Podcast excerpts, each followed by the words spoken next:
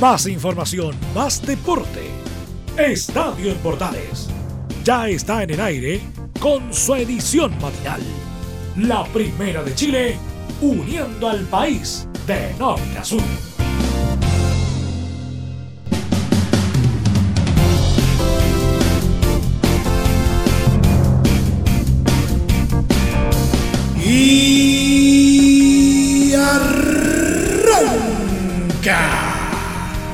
Señoras y señores, muy buenos días, bienvenidos una vez más. Finalmente, el torneo, como ya es sabido por todos, eh, llegó a su fin y con ello ya es hora de empezar a hacer los primeros balances. Pero también hay varios cabos sueltos por atar todavía y eso tiene que ver básicamente con, con el reclamo de Santiago Wanderers que apenas está comenzando y que promete eh, dar para largo. Le vamos a contar de todo eso y más de lo que nos deja este torneo 2019. Y vamos a tener muchas cositas más a lo largo de estos 30 minutos. Comienza una nueva entrega de Estadio Portales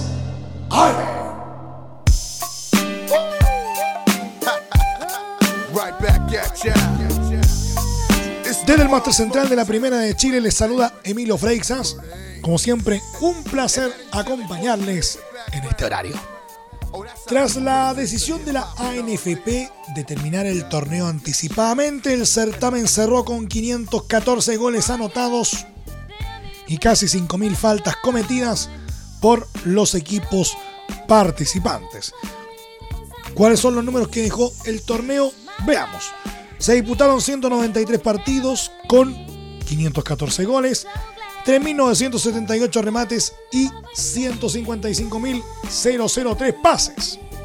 Se cometieron 4.976 faltas, 829 tarjetas amarillas mostradas y 55 tarjetas rojas. En el goleador, sin duda, Lucas Pacerini de Palestino con 14 goles. En cuanto a las estadísticas, por equipos, el más goleador resultó ser Universidad Católica con 44 goles. El equipo con más remates terminó siendo Cobresal con 363. La mayor posesión del balón se lo llevó Unión La Calera con un 56%. En tanto, Universidad Católica también se adjudicó la mayor precisión de pases, con un 81,3%. O'Higgins, en tanto, se lleva el triste récord del equipo con más faltas cometidas en el torneo, con 370. Y Universidad Católica vuelve a salir ahora como el equipo con más efectividad goleadora, con un 16 5% En cuanto a las estadísticas por jugador, Pablo Mouche resultó ser el, el, jugador con más asistencias, con 8 tantos. Luca Pacerini fue el que convirtió más remates con 58 tantos. El de más ocasiones creadas, Ramón Fernández de O'Higgins arrancaba con 74. Israel Poblete de Corezal, el que tiene más faltas recibidas con 55. Vuelve a salir Ramón Fernández de O'Higgins con más bases correctos, 1157. Y Manuel Fernández de Audax Italiano se alza como el jugador con más despejes, acumulando un total de 152. En tanto, Ever García de Curicó Unido se alza como el jugador con más faltas cometidas, con un total de 54. Y Matías Dituro de Universidad Católica resultó ser el arquero con mayor porcentaje de tiros atajados, 83,8% en al menos 10 partidos jugados, tomando eso en cuenta. Sin duda, esos son los números que dejan el ya cerrado torneo 2019 del fútbol chileno.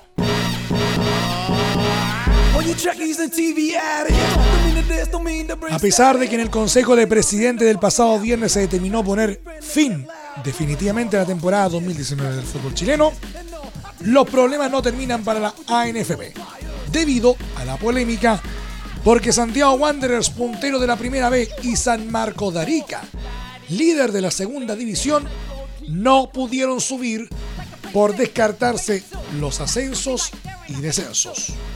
Sin embargo, ahora el timonel del organismo de Quilín, Sebastián Moreno, abrió una puerta para que el cuadro Caturro y el elenco santo no se vean perjudicados. No se descarta jugar con 18 clubes, pero para lograr ese avance necesitamos ir destrabando otros problemas. La disposición existe, expresó el manda más del ente rector. En ese sentido, el abogado dijo que la decisión de no haber ascensos ni descensos claramente causó daño, pero no solamente a un club en particular, sino que a la correcta finalización de los torneos de Primera B y de la Segunda división. Hemos citado a los clubes de primera A para analizar y revisar esta situación que perjudica a varios clubes. Vamos a agotar todas las instancias de diálogo con los clubes, añadió el directivo. Por último, Moreno sostuvo, aquí no se trata de sentarse y dictaminar cuáles son los clubes que deben participar en alguna liguilla. Acá hay un criterio de puntaje alcanzado y de lograr una solución que integre a todos los clubes, finalizó.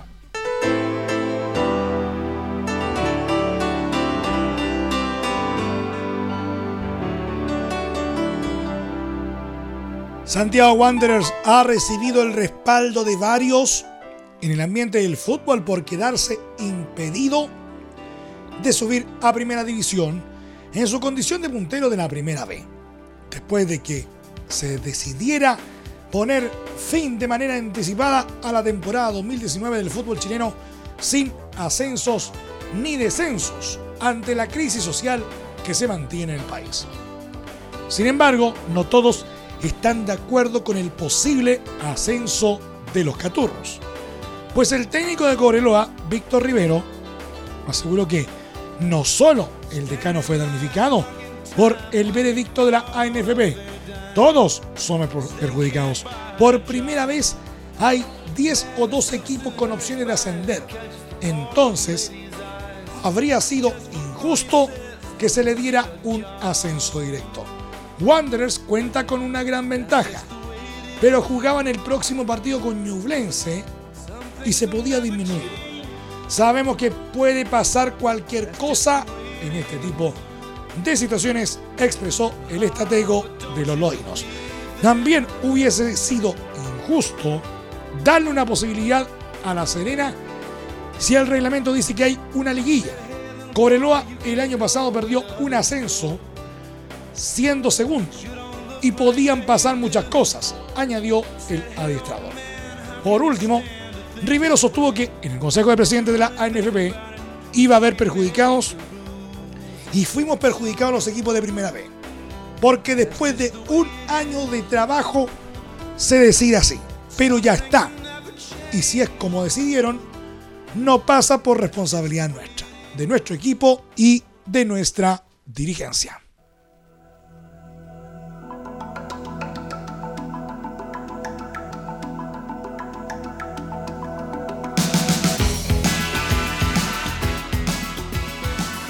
Pero ¿saben algo?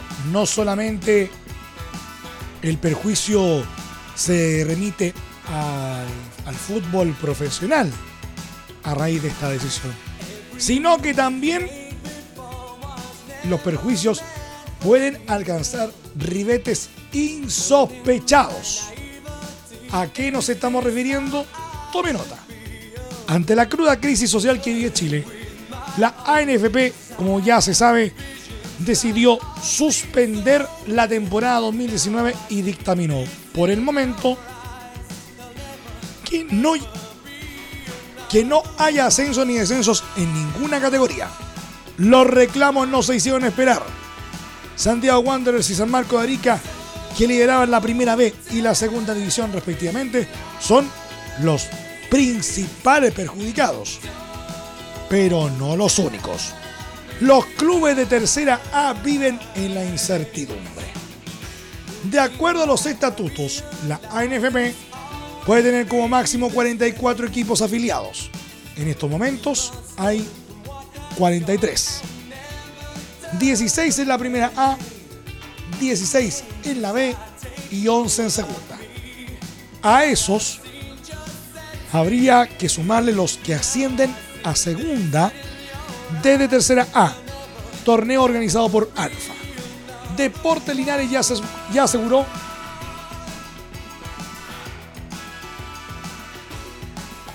Deporte Linares ya aseguró su cupo por ser campeón y el segundo se está definiendo en una apretada liguilla que tiene Alimache como líder por diferencia de gol. El problema, al no haber descensos, quedarían 45 elencos en el profesionalismo. Ante la duda de si habrán ascensos, el presidente de la categoría, Martín Oces, es categórico y se remite a los estatutos. Tenemos que hacer respetar lo que está establecido en los estatutos de la Federación de Fútbol de Chile. En ellos se establece claramente quién asciende y quién desciende. Esto se tiene que resolver en la federación, que es un organismo afiliado a la FIFA.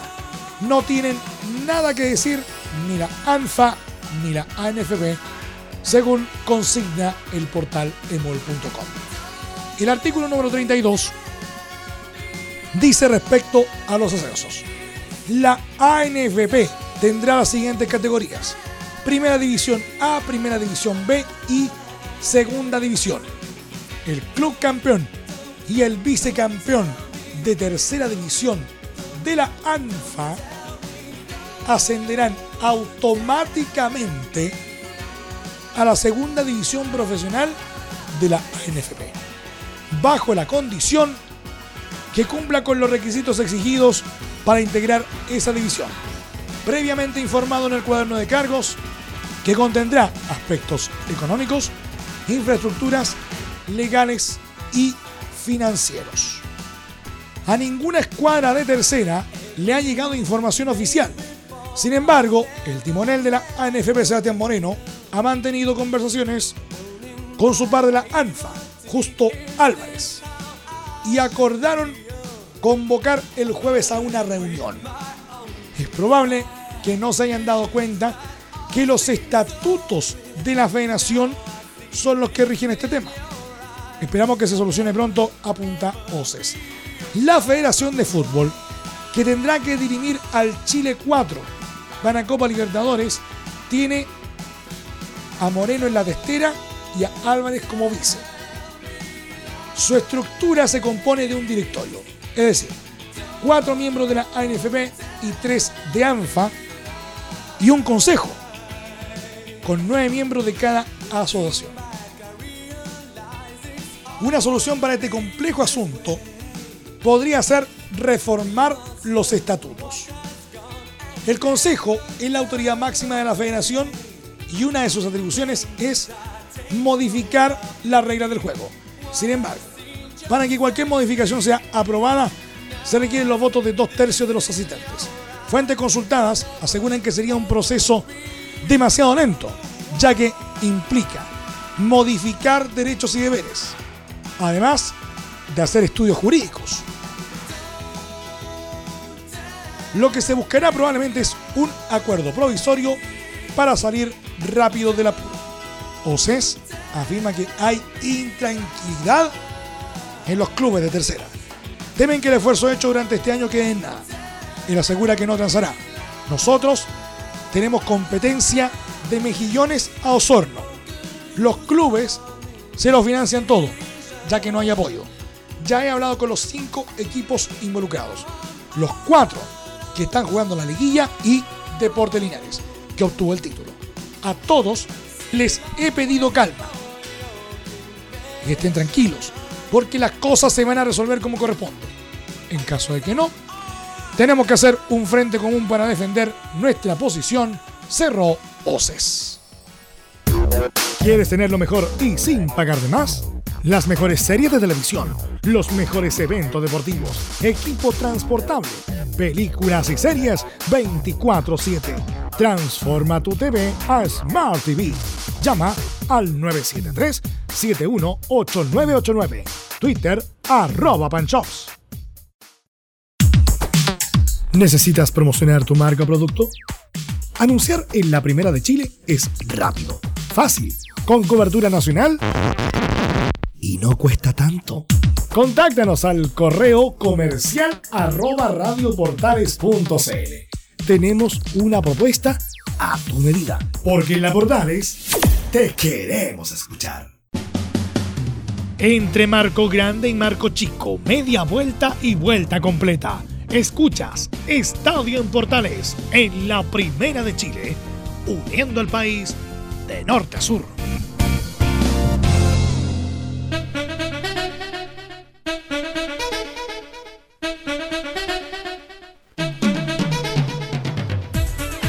Día movido en Colo Colo. A primera hora se informó la partida de Jaime Valdés tras seis años defendiendo al club. Pero el volante no sería el único en hacer la maleta con miras al 2020. Al pajarito lo acompañarían dos jugadores más que fueron parte del plantel esta temporada. Cristian Gutiérrez y Andrés Vilches. Ambos jugadores fueron notificados de sus salidas luego de que acabaran sus contratos. Los dos corrieron la misma suerte, pues Blanco y Negro no renovó sus vínculos. Uno que tampoco tiene certezas de su futuro es Jorge Valdivia. Eso sí, el mago dijo que Mario Salas lo tiene en sus planes para 2020 y que ahora todo depende de blanco y negro. El profe Salas quiere que yo siga. El próximo año hay Copa Libertadores y eso me motiva mucho. Ahora tendrá que ver la gente encargada de negociar y debe haber una posición del club en relación a eso, sostuvo. Y agregó, Ahora va a depender de lo que pueda pasar en lo que viene ahora en relación a las renovaciones. Tenemos que ver qué va a pasar. Ahora tiene que ver el club si quiere que yo continúe. La idea es seguir jugando.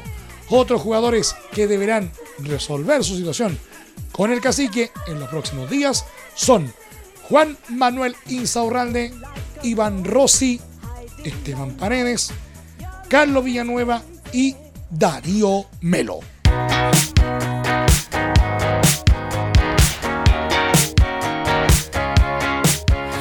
Pero solo en Colo Colo están viendo el futuro de varias de las figuras del torneo. Eso aplica también al resto de los clubes. ¿Mm? Ya habíamos dicho que en Colo Colo a tres de sus emblemas se les acabó el contrato. Jorge Valdivia, Jaime Valdés y Esteban Paredes. Ya se anunció que Pajarito se va. La calidad de Valdivia en tanto está fuera de discusión, pero su físico sí genera dudas. Terminó el año con la menor cantidad de partidos jugados en su carrera. Su alto sueldo, más de 60 millones, también genera recelo en la dirigencia. Se ha dicho que le ofrecerían la renovación, pero por la mitad de lo que recibe actualmente. Es un jugador importante, pero las situaciones cambian expresó el presidente de Blanco y Negro, Aníbal Moza, hace un par de meses. El caso de Esteban Paredes es distinto. Pese a que a principio de año anunció su retiro para finales de 2019, abrió una puerta para continuar luego de romper el récord de goles en el campeonato nacional. El de Cerro Navia querría jugar seis más. Y en Colo Colo saben que tienen que tratar la situación con pinzas no se pueden permitir otra salida como la de Humberto Suazo, Lucas Barrios o Gonzalo Fierro. Paredes es el último ídolo. Las mismas dudas que tienen Valdivia y Paredes rondan a Carlos Carmona, Juan Manuel Insaurralde y Darío Melo. Hasta el momento no han extendido su contrato. En la Universidad de Chile también tienen que tomar una determinación compleja Johnny Herrera, capitán de los Azules, finalizó su vínculo con la institución. No ha sido un año fácil para el golero. A la batalla por no descender que libraron los estudiantiles, le suma una baja de rendimiento que lo llevó a la suplencia y varias polémicas con dirigentes y el cesado técnico Alfredo Arias. Me quedaría vivir en la U, pero claramente no depende de mí, le dijo al portal Red Herrera no es el único que terminó contrato con los laicos, en la lista aparecen, entre otros, Matías Rodríguez, Sebastián Uvilla, Leandro Venegas, Lucas Abeldaño y Leonardo Fernández. Este último está casi descartado. El joven uruguayo llegó a mitad de año y encandiló con su zurda y su desparpajo. Sin embargo, la cláusula que le puso el Tigres de México, dueño de su pase, es impagable para la U. 8 millones de dólares. El que ha sonado para regresar a la escuadra universitaria es Mauricio Pirilla. El delantero, hace ya más de un año, dejó el club peleado con los dirigentes e incluso inició un juicio que acabó perdiendo. Sin embargo, queda libre de Coquimbo ahora y los azules necesitan un delantero de fuste. En Universidad Católica, flamante monarca de la primera A, quieren retener sí o sí a Edson Puch. El extremo desequilibró con su fútbol eléctrico y es prioridad para el entrenador Gustavo Quinteros.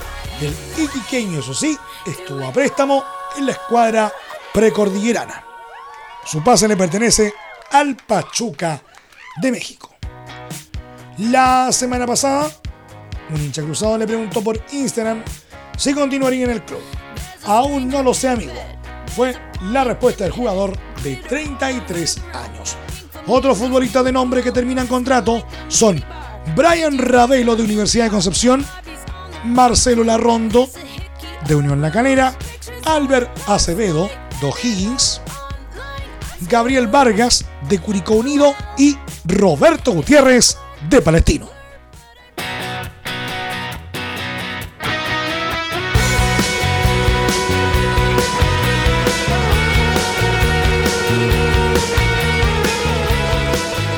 El argentino Lionel Messi se adjudicó este lunes el Balón de Oro de 2019, su sexto galardón con el que consigue deshacer el empate a 5 que tenía con el portugués Cristiano Ronaldo. El jugador del Barcelona confirmó todos los pronósticos que le situaban como gran favorito al trofeo y se impuso por delante del central holandés del Liverpool, Virgil van Dijk del delantero senegalés de ese mismo equipo, Sadio Mané, y del propio Ronaldo. El emblema del Barcelona, que se había adueñado del trofeo en 2009, 2010, 2011, 2012 y 2015, dejó atrás a Cristiano Ronaldo, que suma cinco balones de oro tras ser elegido como el mejor del mundo en 2008, 2013, 2014, 2016 y 2017. Quiero agradecer a mis compañeros del club y la selección que me hicieron pasar un año grandioso. Obviamente son parte de este reconocimiento, dijo Messi al recibir el trofeo. Hace 10 años recibí mi primer balón de oro. Tenía 22 años y todo lo que estaba viviendo era impensable. Hoy me toca recibir el sexto, en un momento muy especial con mi mujer y mis tres hijos, agregó. En todo este tiempo, nunca dejé de soñar, de seguir tratando de crecer y de disfrutar el fútbol. Pero que me queden varios años más para seguir disfrutándolo, destacó Messi. En tanto, el premio Yachine al mejor arquero del mundo fue para el brasileño Alison Becker, que en la última temporada ganó la Liga de Campeones con Liverpool y la Copa América con la selección de Brasil. El premio Copa al mejor jugador de menos de 21 años, quedó en manos del holandés Madix de Es un gran honor estar aquí. Estoy muy orgulloso de ganar este premio, sostuvo. Entre las mujeres, el balón de oro fuera para la centrocampista estadounidense Megan Rapinoe, de 34 años, quien lideró a su selección a ganar el Mundial este año. Rapinoe no estuvo presente en la ceremonia para recoger el galardón individual más prestigioso del fútbol en el Théâtre du Châtelet. pero agradeció el reconocimiento en un video.